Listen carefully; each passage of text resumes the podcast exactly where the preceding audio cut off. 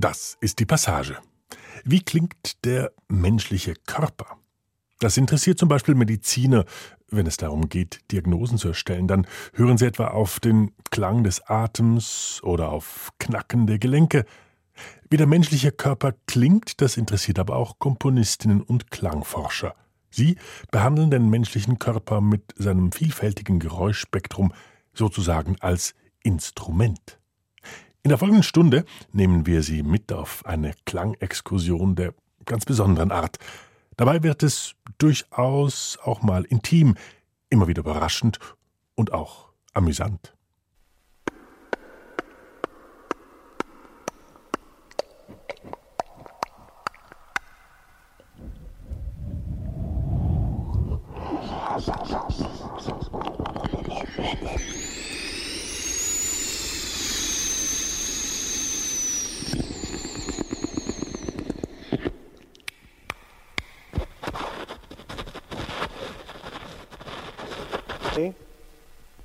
Vous faites signe, c'est top.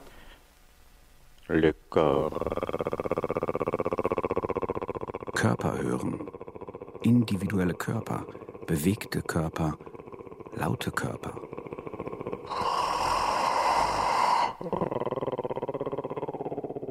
Ich würde aber auch so weit gehen, dass jede Person, jeder Mensch so einen eigenen Klang hat, mit dem er sich durch den Alltag bewegt.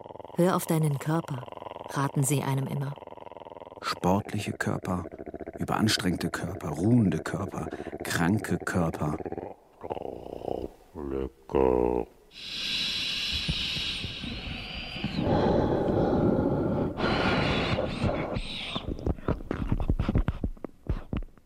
Wenn man so in den Untersuchungsraum kommt und man hört ihn schon irgendwie von Weitem pfeifen und giemen, sagt man, dann weiß man schon, okay, hier liegt ein Lungen- oder ein Herzproblem vor. Was, wenn ich auf die Körper der anderen höre? Unsichtbare Körper, liebende Körper, imitierte Körper. Wenn ich jetzt darüber anfange nachzudenken, ähm, sagen, es ist relativ viel, viel Körpergeräusche, die ich tatsächlich herstelle mit meinem Körper, um andere Körper im Film hörbar zu machen. Resonierende Körper, klingende Körper, komponierte Körper. Le corps. Der Körper. Le corps humain est une usine à son. Der Körper ist eine Soundfabrik. Le corps. Ihr hört ihn zugleich von außen und zugleich von innen, oder? Das ist doch schräg, oder?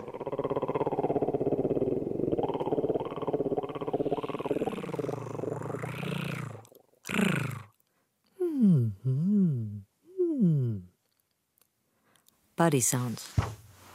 Was man hört, Ja, wenn man. sorry, man hat deinen Arm gehört. Mach's nochmal, bitte. Body Sounds. Was man hört, wenn man Körper hört. Feature von Julian Kemper. Ja, prima. Jetzt war's sauber. Danke.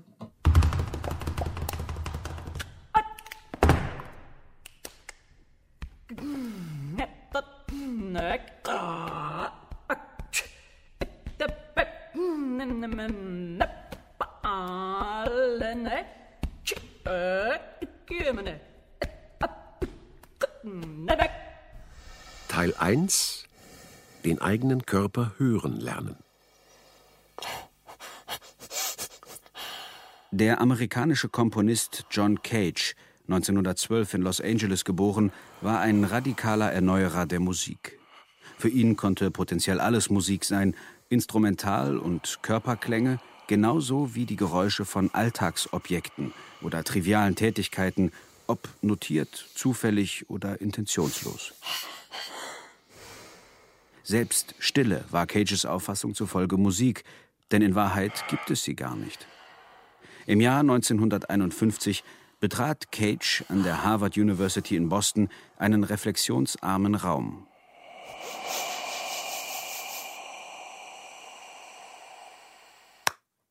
Ha! Ha! Meine Sprecherkabine hier ist akustisch gut isoliert. Störgeräusche von denen draußen höre ich hier drinnen nicht. Und die besonderen Wände hier sorgen für einen kurzen Nachhall. In einem reflexionsarmen Raum, manche sagen auch echofreie Kammer, ist das noch extremer. Dort wird der Schall nämlich gar nicht mehr reflektiert. Er wird komplett absorbiert. So ein Raum ist nicht ganz, aber nahezu schalltot. Für John Cage trat aber keine Stille ein.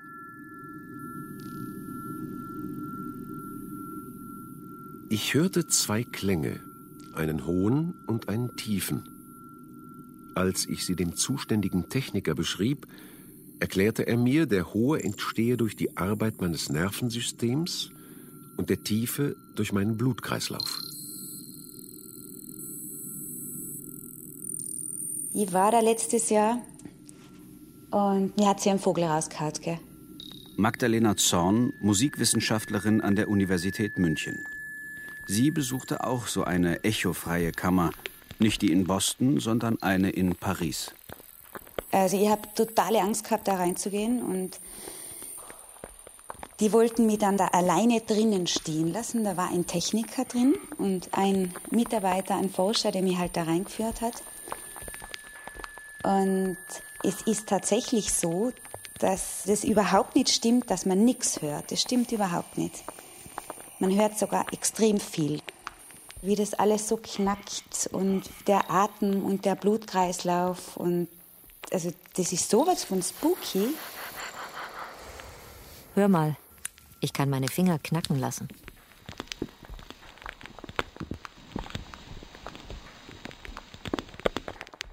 Während eines Künstlerprojekts in Ottawa Ende der 1990er Jahre nahm der kanadische Soundkünstler Christophe Migon das Körperknacken anderer Menschen auf. Sie erzählten ihm, in welcher Körperregion es bei ihnen besonders krache, und er positionierte sein Mikrofon, um das Knacken möglichst gut einzufangen und daraus Soundcollagen anzufertigen, Christophe Migons gesammeltes Knacken.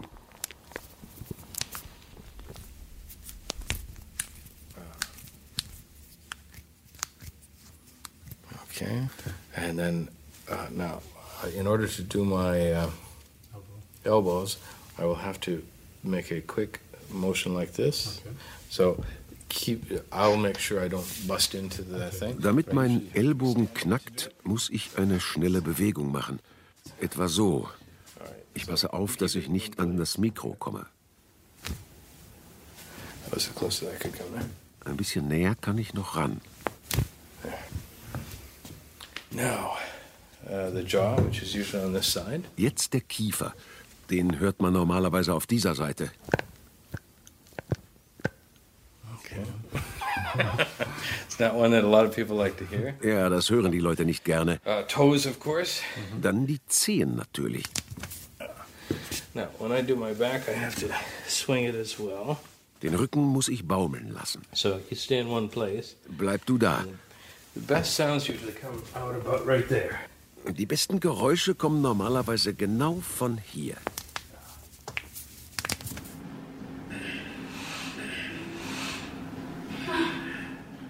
Hör auf deinen Körper.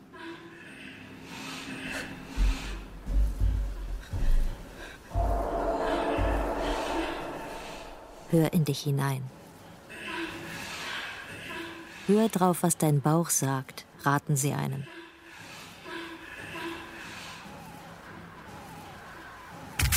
Man hört sich selber und deswegen ist es auch so gruselig. Aufgrund dieser Reflexivität auf sich selber. Also ich stelle mir vor, eine Möglichkeit, den Menschen in den Wahnsinn zu treiben. Und das sieht man an Phänomenen wie den Narzissmus oder wie die gegenwärtige Selfie-Kultur, ist ein permanenter Rückbezug auf sich selber, ein Bewusstsein über sich selber in feinen Nuancen, ohne Unterbrechung. Und für Momente ist es in diesem reflexionsarmen Raum paradoxerweise so, dadurch, dass der Raum reflexionsarm ist, waltet der Höchstmaß an Selbstreflexivität im Hören. Und das hat eine Gewalt. Natürlich, und irgendwann gewöhnt man sich daran und man hört sich dann immer weniger.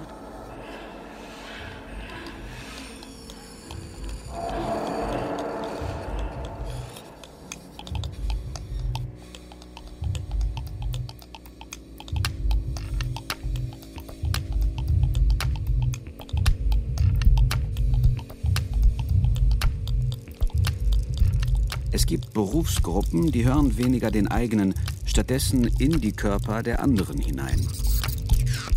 Bevor man auch irgendwelche technischen Untersuchungen macht oder Laborabnahmen oder sowas, macht man immer, egal in welchem Fachbereich man sich eigentlich befindet, eine körperliche Untersuchung. Dr. Ulrich Huber, Assistenzarzt der Inneren Medizin an einer Münchner Klinik. Die besteht immer erstmal aus Inspektion, Anschauen, Anfassen, Palpation, Perkussion eventuell, also Abklopfen und dann halt auch Auskultation eben. Und im Rahmen der Auskultation brauche ich natürlich mein Gehör. Die Auskultation gehört zu den ärztlichen Basistechniken und bezeichnet das diagnostische Erfassen von Körpergeräuschen über das Ohr des Untersuchers. Die Auskultation kann direkt durch Auflegen des Ohres auf den Körper des Patienten oder indirekt unter Zuhilfenahme eines Stethoskops oder eines Hörrohrs erfolgen. Im weiteren Sinn ist auch die elektronische Aufzeichnung und Verstärkung von Körpergeräuschen eine Form der Auskultation.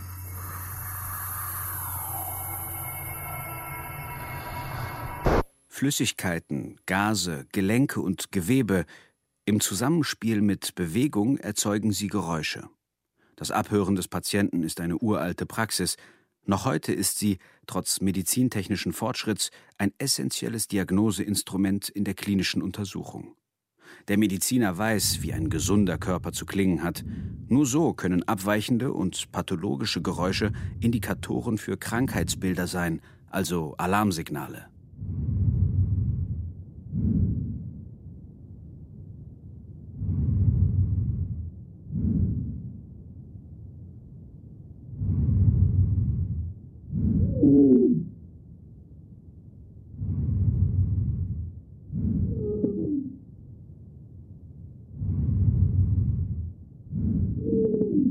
Manche Befunde kann man auch ohne ein Stethoskop sozusagen schon mal wahrnehmen, wenn man so zum Notfallpatienten hinkommt beispielsweise, wenn der in den Untersuchungsraum kommt und man hört ihn schon irgendwie von Weitem pfeifen und giemen, sagt man, dann weiß man schon, okay, hier liegt ein Lungen- oder ein Herzproblem vor oder in ganz ausgeprägten Fällen oder ja, sehr selten kann man gegebenenfalls mal ein Herzgeräusch auch schon ohne Stethoskop hören. In der Unfallchirurgie, Orthopädie, bei Knochenbrüchen kann man zum Beispiel so Krepitationen hören. Als Krepitation wird das hör- und fühlbare Knistergeräusch bei Reibung von Fragmenten eines frakturierten Knochens bezeichnet. Das wäre ein sicheres Zeichen für eine Fraktur, also ein Knochenbruch. Mein Name ist Max Bauer, ich bin Geräuschemacher in München und habe natürlich in meiner Funktion als Geräuschemacher schon auch öfter mit Körpergeräuschen zu tun. Meistens sind es Schlägereien oder halt Ohrfeigen.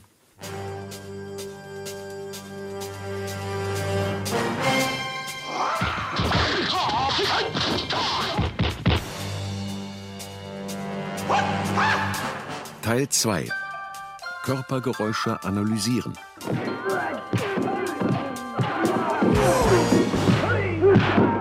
Wenn ich zum Beispiel jetzt einen Beinbruch mit einem Stück Holz machen würde, das könnte man unter Umständen so abdämpfen oder so aufnehmen, dass man sagt, oh, könnte vielleicht echt sein, ist natürlich das Knackmoment des Holzes so kurz, so perkussiv, dass mir niemand glauben würde, das ist ein Beinbruch ein Beinbruch, der knackt vielleicht auch, hat aber sozusagen ein länglicheres Moment, weil der Knochen ist hohl, da ist innen was drin, Knochenflüssigkeit, Knochenmark.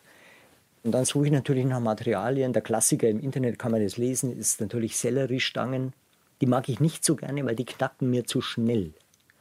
Eins meiner Lieblingsmaterialien ist Paprika. Der ist hohl, hat dadurch schon eine eigene Resonanz, ist sein eigener Klangkörper, also viel besser als Selleriestange.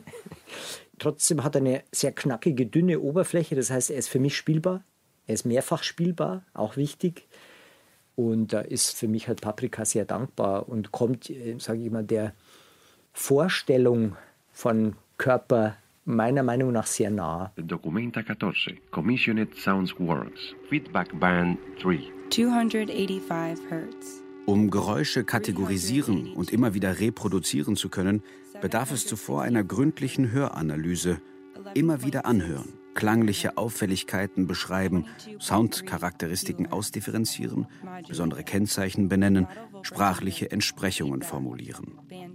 Was macht Haut, Fleisch, Knochen, Gelenke oder Körperflüssigkeiten als solche identifizierbar? Was sich der Geräuschemacher in seiner Ausbildung an Praktiken aneignet und über die Zeit erweitert, wird in der Medizin empirisch erforscht, systematisch erfasst und gründlich gelehrt. Im Studium hast du ja auch verschiedene Untersuchungskurse, wo du dann wirklich zum Patienten auch hingehst und wo dir gezeigt wird, so klingt eine normale Lunge und so klingt es, wenn man zum Beispiel eine Lungenentzündung hat. Das wird einem dann mit verschiedenen Begrifflichkeiten äh, versucht näher zu bringen. Ja, also zum Beispiel bei einer typischen Lungenentzündung hört man Rasselgeräusche. Da würde man dann eher so feinblasige Rasselgeräusche hören. Und man kann es dann wirklich auch nachvollziehen, diese Begrifflichkeiten.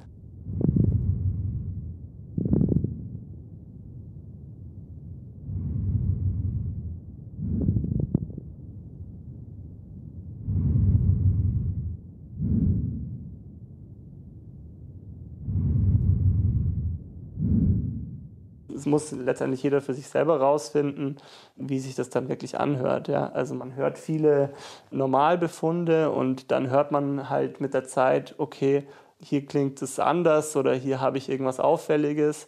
Und dann muss man das mit diesen Befunden, die man halt so in der Theorie gelernt hat, in Einklang bringen. Ja.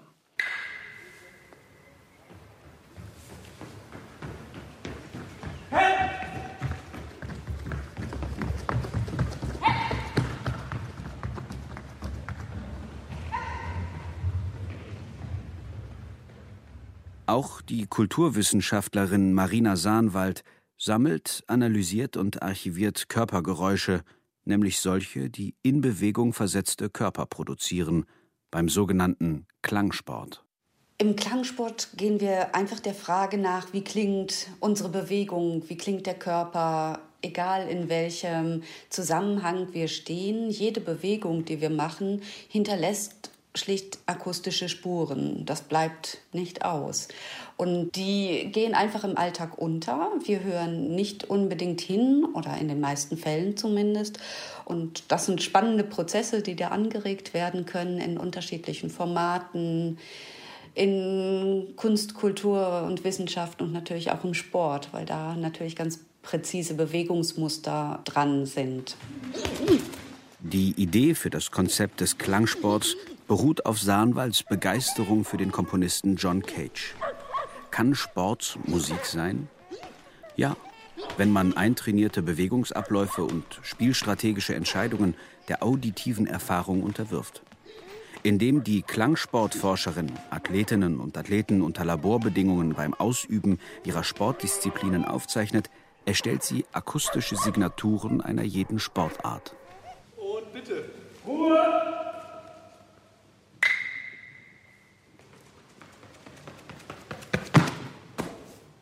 Ich mache diese Aufnahmen im Sport, weil sich da sehr präzise Bewegungsmuster ergeben und so halt auch im Klangbild ganz präzise Muster zu erkennen sind. Also dass wir das auch in einer Kultur- und Wissensgeschichte einbinden, wie entwickeln sich unsere Bewegungsabläufe? Oder wenn ich zum Beispiel das Klangbild eines ganz bestimmten Spitzensportlers aufgezeichnet habe, dass das einfach ein historisches Zeugnis ist von jenem Sportler. Und ich finde, dass es sich lohnt, das zu bewahren.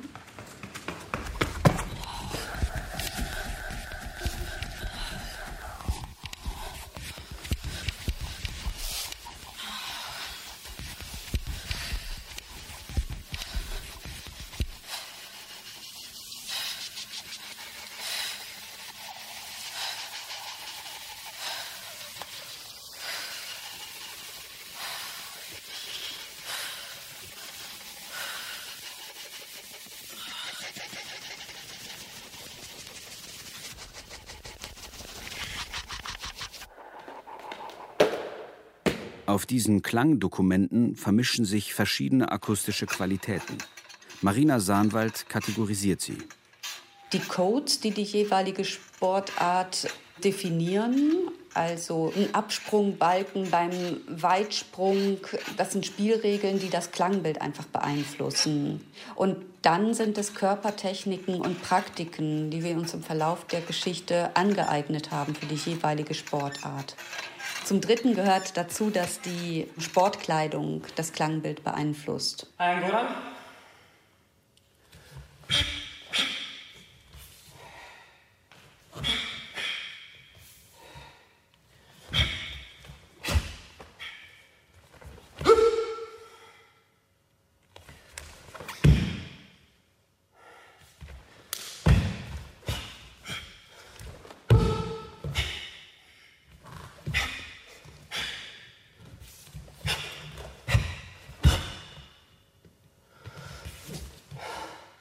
Bei der Aufnahme vom Karate gefällt mir diese sehr eindeutige und klare Linie. Also man hört in dieser Aufnahme halt sehr die Atmung des Sportlers, man hört seine Schritte, die mal stark, mal weniger stark auf den Hallenboden schlagen. Man hört richtig, wie er diese Kata abarbeitet. Ich muss dazu sagen, dass diese Aufnahme gemacht wurde, als wir schon einige vorherige Aufnahmen gemacht hatten. Das heißt, der Sportler war schon sehr im Bewegungsmodus und kam nun auch an Punkte, wo er einfach aus der Puste war.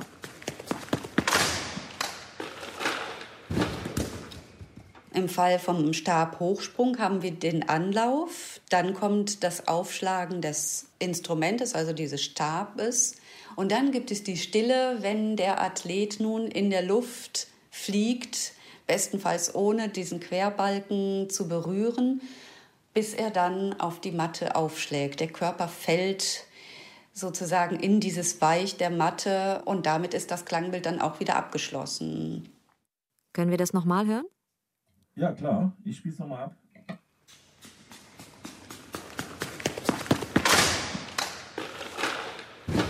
Ah, hier hat der Sportler die Sprungleiter aber gerissen.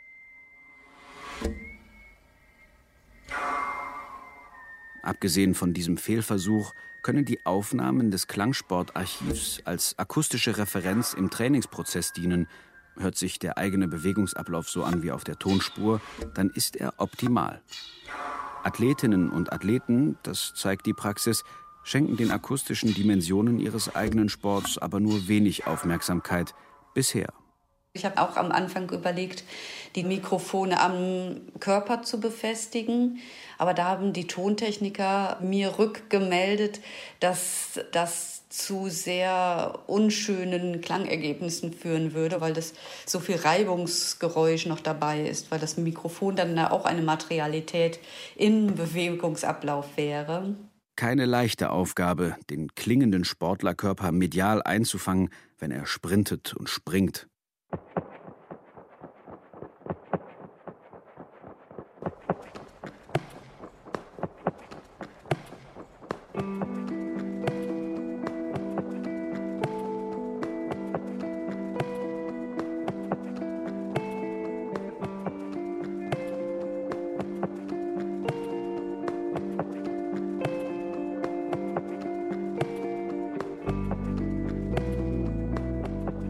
Das Klangsportarchiv kann in verschiedener Weise gelesen werden. Also ein Sportler wird ganz anders darin hören als ein Trainer, als ein Sozialwissenschaftler oder ein Klangforscher. Und so lade ich auch Musiker und Komponisten ein, in diesem Archiv zu recherchieren und musikalische Parameter darin aufzuspüren und diese dann zu transponieren in ein musikalisches Erlebnis.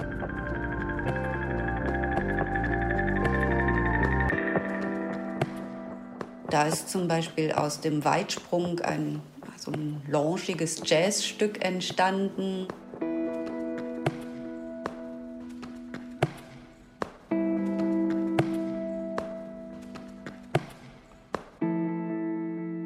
Teil 3 Body Sounds komponieren. Der Körper als Instrument und Soundfabrik.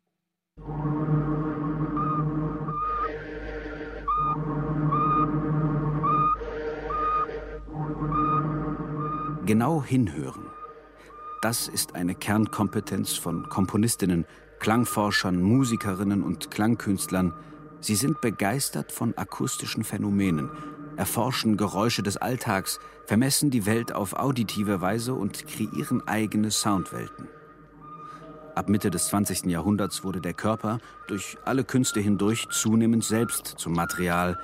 Auch im Bereich der experimentellen Musik setzte eine vielfältige künstlerische Auseinandersetzung mit dem Körper ein. Eine mögliche Strategie ist es, den Körper auf seine Klangvielfalt hin abzuhorchen.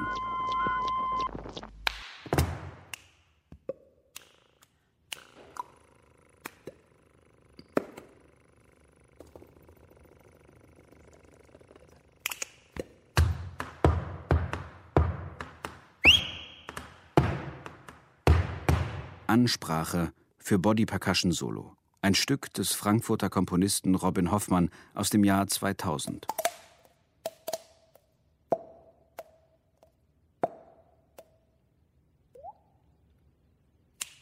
Ziel meiner Arbeit war, den menschlichen Körper zum Klingen zu bringen.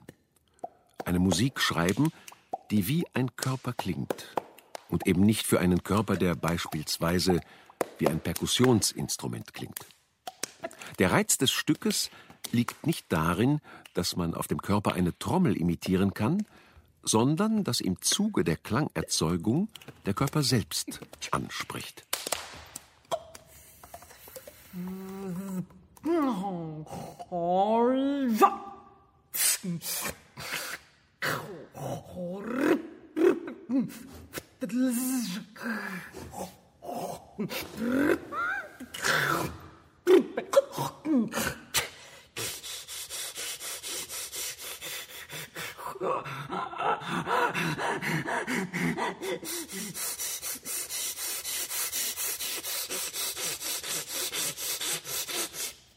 Mit Ellbogen auf Kniescheibe.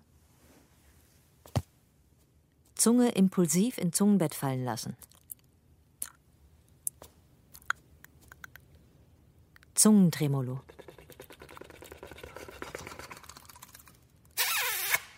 Pfiff auf zwei Fingern. Knack- und Schnalzlaute scharf akzentuiert.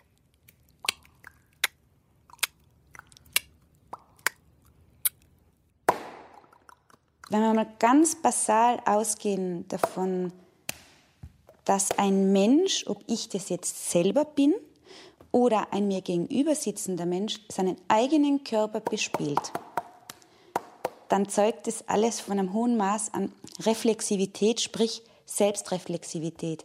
Die Feedbackschleife läuft auf Hochtouren, weil ich gleichzeitig höre, was ich mache und danach handle, was ich höre, indem ich meinen Körper bespiele. Und gleich funktioniert es, wenn ich in der Beobachtungsperspektive bin und eine Person sie die Body Percussion macht. So rhythmisch und formal präzise der Komponist dieses Körperstück auch ausgearbeitet und in einer Aktionsschrift notiert hat, so sehr hängt das klingende Resultat von der individuellen Physiognomie des Aufführenden ab. Das betrifft die Körperoberfläche genauso wie das Körperinnere, wenn die Möglichkeiten des Artikulationsorgans ausgereizt werden.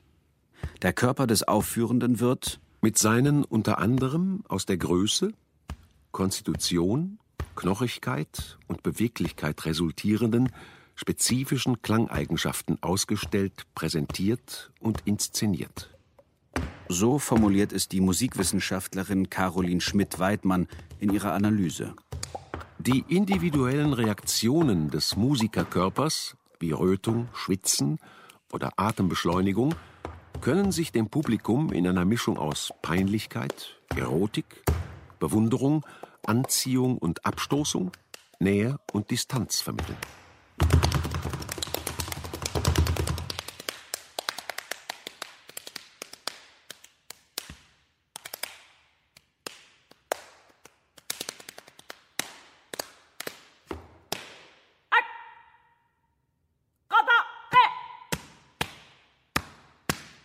Wenn man sich selbst, während man seinen Körper bespielt hört, kann ja von Direktheit keine Rede sein, denke ich, weil dann gibt es ja zwei Perspektiven, die man vereint, die Außenperspektive auf sich als klingendes Etwas, als klingende Identität und dieses Gefühl in sich. Weil normalerweise, wenn wir hören, dann hören wir ja eigentlich das andere von draußen.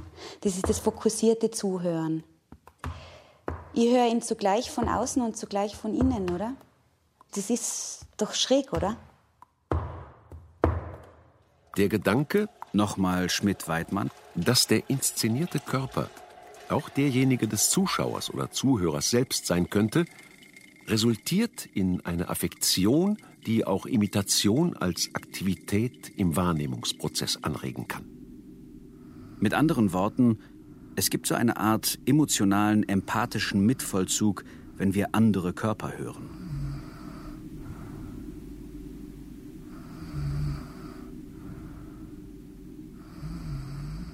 Matthew Herbert, britischer Produzent und Elektromusiker, hat 2016 ein Konzeptalbum veröffentlicht, A Nude, The Perfect Body. Die Musik basiert auf Audioaufnahmen, die der Künstler über 24 Stunden von einem nackten, anonymen Körper gemacht hat. Jede Bewegung, jedes Geräusch, ob willkürlich oder unwillkürlich, ist dokumentiert. Mit elektroakustischen Mitteln verfremdete, loopte und arrangierte Herbert dieses Klangmaterial zu insgesamt acht Tracks. Jeder ist seinem Titel nach einer Tätigkeit gewidmet. Zum Beispiel Is sleeping. Is awake. Is moving. Is shitting.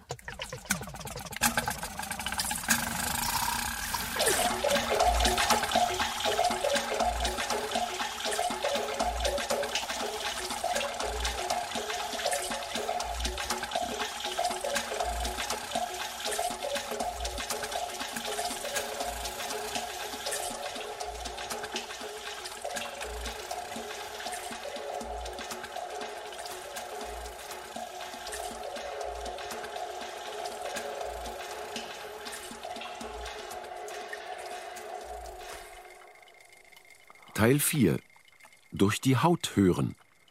Intimes und Verborgenes.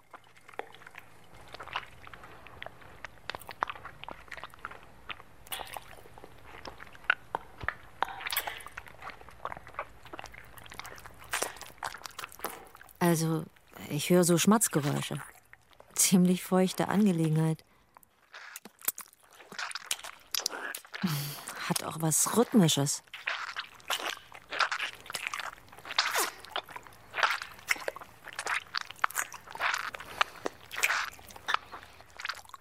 Sie hörten die Vagina von Lauren Lesko. Oh, aha, okay. So klingt das? Wirklich? 1995 hat sich die Künstlerin Kontaktmikrofone vaginal eingeführt, um die Klänge ihres Intimbereichs aufzuzeichnen. Etwas hörbar zu machen, das eigentlich verschlossen bleibt, das scheint ja dann doch bei den Beispielen, was um die Mikrofonierung von Unhörbarem geht, Entschleierungsdiskurs, ein mystischer Diskurs letztendlich ja dahinter zu stecken, der ja mit dem Hörbarmachen in der Kulturgeschichte seit der Antike immer verbunden ist, dass das Hörbarmachen einer Entmystifizierung gleichkommt. Etwas, das eigentlich verborgen ist, das wird im Vergrößerungsglas oder in der Mikrofonie, in der Verstärkung, Amplifizierung wird es hörbar gemacht.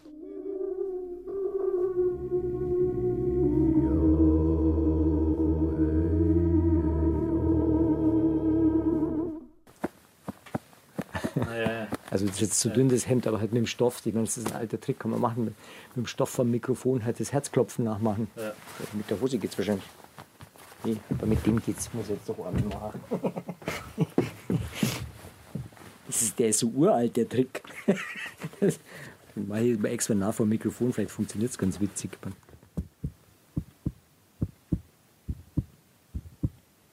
Wenn ich mir so einen ganzen Patienten eben anschaue, dann ähm, höre ich ja primär mal auf den Brustkorb, also da kann ich dann die Lunge und das Herz abhören.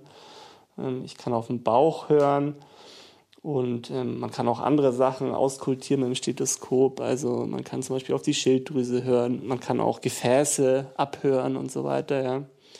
Aber primär ist es mal ein diagnostisches Mittel für Lunge, Herz und, und Bauch. Da hört man immer drauf. Und je näher ich gehe, umso eher habe dann die Nahfeldbesprechung des Mikrofons, dann wird es ein bisschen bassiger oder so. Genau, also so Ganz oft gibt es natürlich im Film intime Szenen, die man dann speziell mit Geräuschen nochmal untermalt, indem er eben weggeht von dieser Haut drauf Erotik, sage ich jetzt mal, hin zu vorsichtiges Streicheln von Haut, von Stoffen. Da kann man schon mal spielen, dass wenn jemand mit dem Ohr an die Brust des anderen kommt, dass man dann Herzklopfen hört. Aber ich glaube, ich würde jetzt tatsächlich sagen, was mich betrifft, oder jetzt mein Gewerk, das ist es dann auch. Also ich äh, müsste jetzt äh, tatsächlich da nochmal in mich gehen, in mich hören, äh, ob ich sowas schon mal gemacht habe. Max Bauer, Geräuschemacher oder in der internationalen Bezeichnung Foley Artist.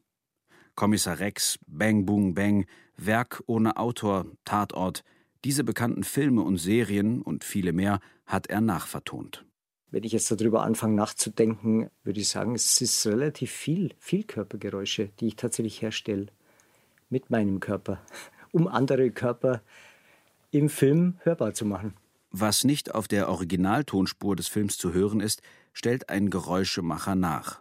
Sein Studio ist voll von Alltagsgegenständen, Baumaterialien, Stoffen, Werkzeugen, Kleidungsstücken und Utensilien, die so gezielt zum Klingen gebracht werden, dass sie wie, ja, zum Beispiel wie sich liebende Körper klingen. Wenn in einem Film jemand getätschelt oder gestreichelt wird, dann mache ich das auch, auch mit meinen Händen. Das mache ich Hand in Hand oder vielleicht fahre ich mir das Hosenbein hoch und mache es auf dem, auf dem Schenkel oder auf dem Wadel, weil das natürlich ein bisschen mehr ähm, äh, Masse hat oder mehr Körper. Dadurch ist der Klang runder, weicher oder lauter. Das ist das eine. Oder auch eine milde Schlägerei oder der Beginn einer Schlägerei da haue ich mir selber aufs Knie, auf die Schenkel, auch auf die Brust. Also so, wenn es brutaler wird, mache ich das nicht mehr mit meinen eigenen Körperstellen, weil das würde halt wehtun. Ähm, das heißt, dann ist natürlich die Frage, was wollen wir hören? Da geht es nicht mehr um Realität. Das heißt, wenn ich mich selber streichel, dann ist das real, ist nur durch die besondere Mikrofonsituation hier im Studio sage ich mal, so fokussiert oder so detailliert möglich aufzunehmen, dass man es lauter machen kann. Dadurch wird es größer als die Wirklichkeit. Bigger than life heißt es in einem Film. Teil 5. Unsichtbar und trotzdem da. Der Körper hinter dem Mikrofon. Das ist natürlich ein gängiges Geschäft bei mir unter bestimmten Voraussetzungen, die extreme Nähe zur Membran zu suchen. Erstmal natürlich mit Werkzeugen, Dabei ist eher für mich wichtig, dass ich zum Beispiel, wenn ich jetzt mit irgendeinem Werkzeug ganz nah vor ein Mikrofon gehe, dass ich ah, das Mikrofon nicht berühre, aber dass ich vor allem selber keine Körpergeräusche mache, weil damit würde ich ja sozusagen den Klang ja äh, übertönen oder auslöschen, den ich eigentlich machen möchte. Ein Körper vertont einen anderen Körper und bleibt dabei stumm. Ein Geräuschemacher, der selbst, in diesem Moment zumindest, keine Körpergeräusche machen darf. Es gibt so bestimmte Nahrungsmittelkombinationen, die sind unglücklich fürs Geräusche machen, weil danach der Magen immer knurrt. Ich habe bei einem alten Geräuschemacher gelernt, da war ich 30, er war 60. Da hat dann er immer geknurrt nach Mittagessen, ich nicht. Fand es immer witzig. Jetzt bin ich so 56, 57, jetzt knurrt es bei mir. Und ich war, okay, ja, jetzt wird Zeit, dass ich in Rente gehe. Weil mein Magen immer knurrt. Ich kann gar keine Mittagspause machen. Früher war es nur bei Salat und Kaffee. Mittlerweile ist es schon fast bei allem. Ich kann ähm, also alles, was irgendwie aufregender ist oder aufregender gemixt, äh, ist schon. Und das eigene Magenknurren stört natürlich vehement die Aufnahme. Das heißt, wir müssen öfter mal die Aufnahme abbrechen, weil das Magenknurren stört. Also das ist sozusagen der Eigenklang, der hier gar nicht erwünscht ist.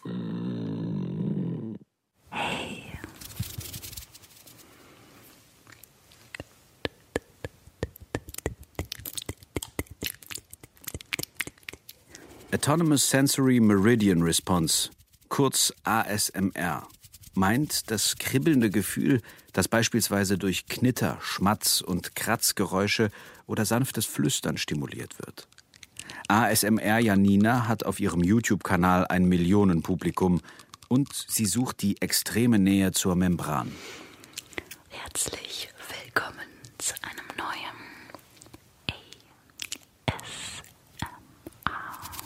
ASMR-Video von mir. Hi. Schön, dass du schön eingeschaltet hast. Heute zu diesem super, super sensitive Video. Ich habe ja beim letzten Mal kam, ja, kam ich auf die Idee, ein Video hochzuladen, wo ich ASMR-Trigger mit 100% Gain, also Sensitive Einstellung, ja, ähm, aufnehme. Und heute ist es ja soweit. Kanalinfo 2017 beigetreten. 122 Millionen Aufrufe.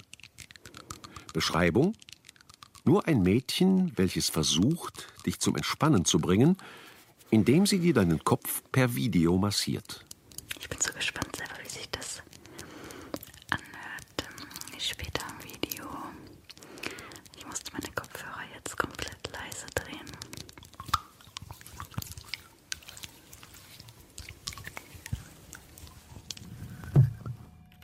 Autonomous Sensory Meridian Response. Das mag komplex klingen, aber die angenehmen, erfrischenden Empfindungen, die es verursacht, gehören wohl zu den grundlegenden menschlichen Erlebnissen. Craig Richard, bekanntester ASMR-Forscher und Autor des Buches Brain Tingles, 2018 bei Adams Media erschienen. Darin erklärt Richard, wie man selbst ASMR-Künstlerin oder Künstler werden kann. Auslöser können sein Flüstern, sanfte Berührungen, präzise Handbewegungen und zarte Geräusche. Aber hauptsächlich geht es bei ASMR darum, eine andere Person zu umsorgen. Und Janinas Fans fühlen sich sehr umsorgt. Mit tausenden von Kommentaren lassen sie das Janina wissen. Ich liebe, liebe, liebe das High-Intensive Setup. Vor allem, dass man dadurch das Klacken bei jedem Wort hört. Boah, deine Mouth Sounds sind brutal. Wenn Janina einen besseren Job macht als deine Psychologin. Ich liebe dich und deine Videos, die beruhigen mich und bringen mich zum Schlafen. Das hat sich so krass nice angehört, direkt Gänsepelle bekommen. Wenn ich nervös werde, produziere ich weniger Speichel, der auch noch dickflüssiger ist. Dann ist mein Mund trocken und ich kann snappy Sounds machen, aufgrund der Klebrigkeit meiner Spucke. Ein bisschen Wasser wird meinen Mundraum anfeuchten. Aber nicht unbedingt alle Mundgeräusche tilgen. Ist mein Mund besonders feucht, kann ich Schmatzgeräusche machen. Welche Sounds ich beim Essen produziere, hängt davon ab, was ich esse. Kekse verursachen laute Knuspergeräusche. Weichkäse dagegen ist sehr leise. Man muss vorsichtig sein mit Essen, das arg laute Geräusche hervorbringt. Die könnten zu unerwartet kommen für den einen oder die andere. Wobei, manche mögen das vielleicht auch.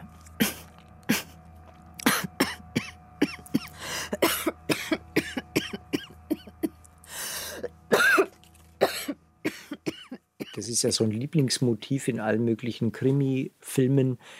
Der Sterbende oder die Sterbende äh, liegt am Boden, Rachen aufgerissen und es kommt Blut aus dem Mund.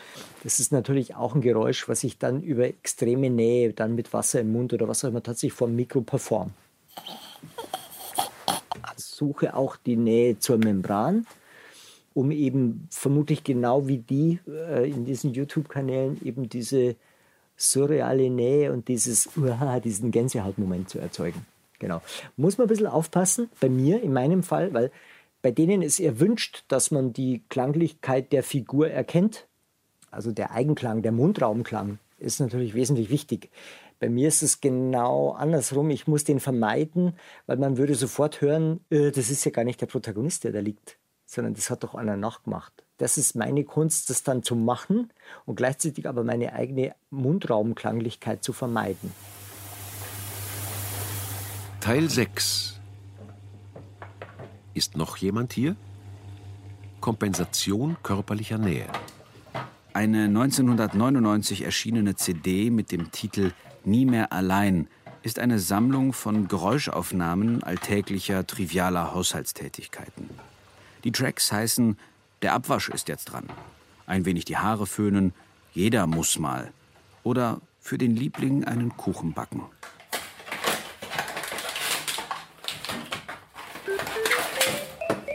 Nie mehr allein. 62 Minuten Zweisamkeit. Die ultimative CD für den, der alles hat. Außer einen Lebenspartner. Und für den, dem nichts fehlt. Am wenigsten ein Lebenspartner. Es wird dabei angenommen, durch Geräusche, die ein staubsaugender, waschender oder urinierender Körper erzeugt, die Anwesenheit eines Menschen im selben Raum behaupten zu können. Diese CD liefert all die vertrauten Geräusche des Alltags, die ein Mensch erzeugt, mit dem man die Wohnung teilt. Nie mehr allein hat einen unbezahlbaren Vorteil. Man fühlt sich umsorgt und ist trotzdem völlig ungestört. Im Onlinehandel wird nie mehr allein oft als Scherzartikel verkauft.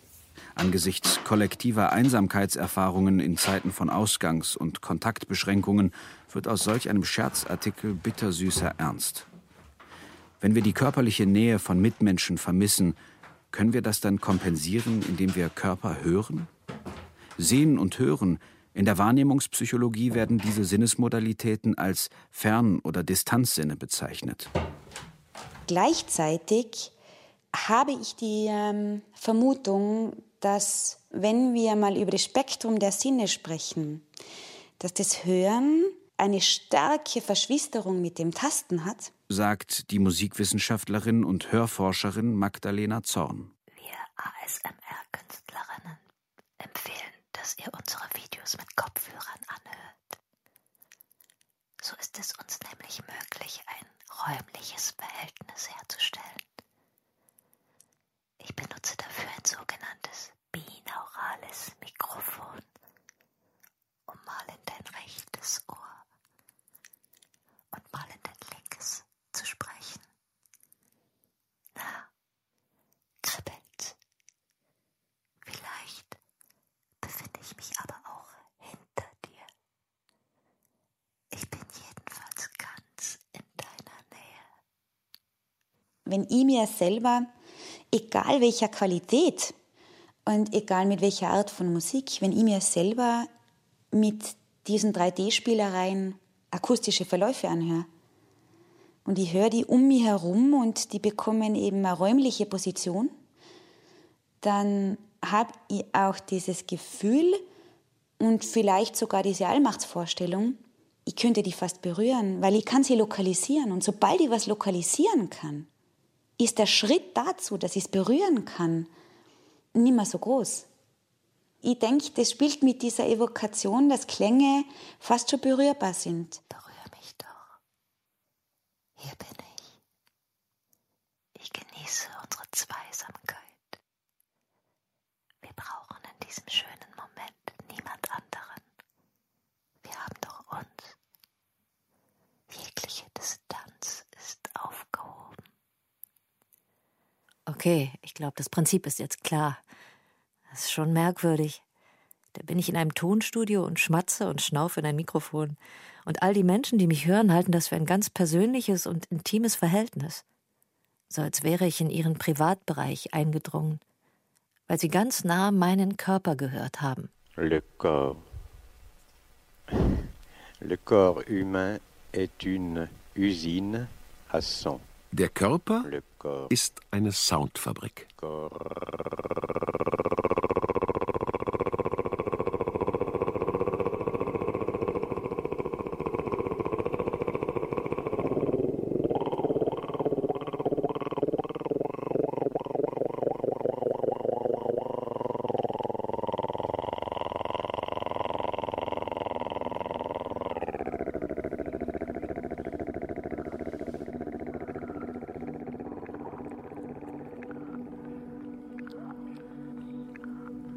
Das war Body Sounds, was man hört, wenn man Körper hört, von Julian Kemper. Mit Zitaten aus John Cage, Silence, Lectures and Writing, Wesleyan University Press 1961, flexikon.doccheck.com.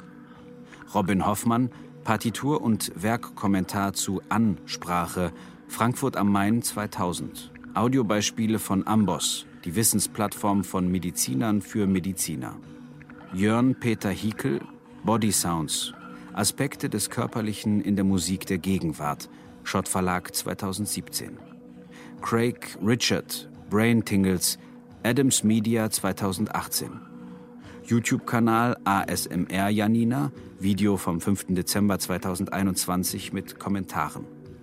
Booklet-Text der CD Nie mehr allein, Alpha Media 1999.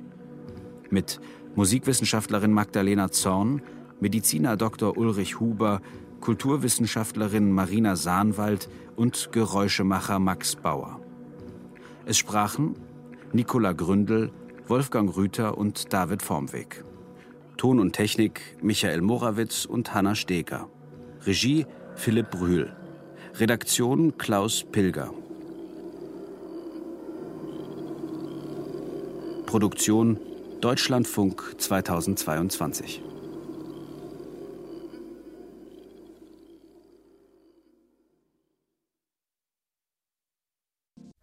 Erfahren Sie mehr über unsere Sendungen auf unserer Homepage srf.ch.